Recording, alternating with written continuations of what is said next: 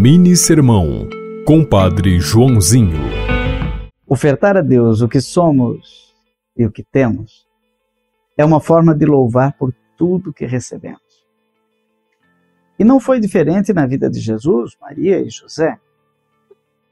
Quando se completaram os dias para a purificação da mãe e do filho, eles seguiram a lei de Moisés e foram ao templo de Jerusalém para apresentar o menino a Deus e agradecer por essa dádiva do céu, um filho primogênito.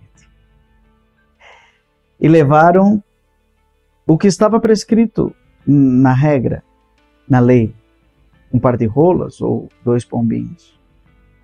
Oferta de gente simples, gente humilde de pobres da periferia lá de Nazaré, que cumpriram a lei.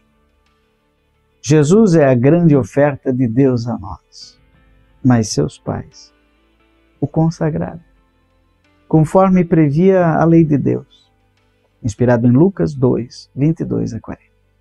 Senhor te abençoe, em nome do Pai, do Filho e do Espírito Santo. Amém. Você ouviu Mini Sermão, Compadre Joãozinho.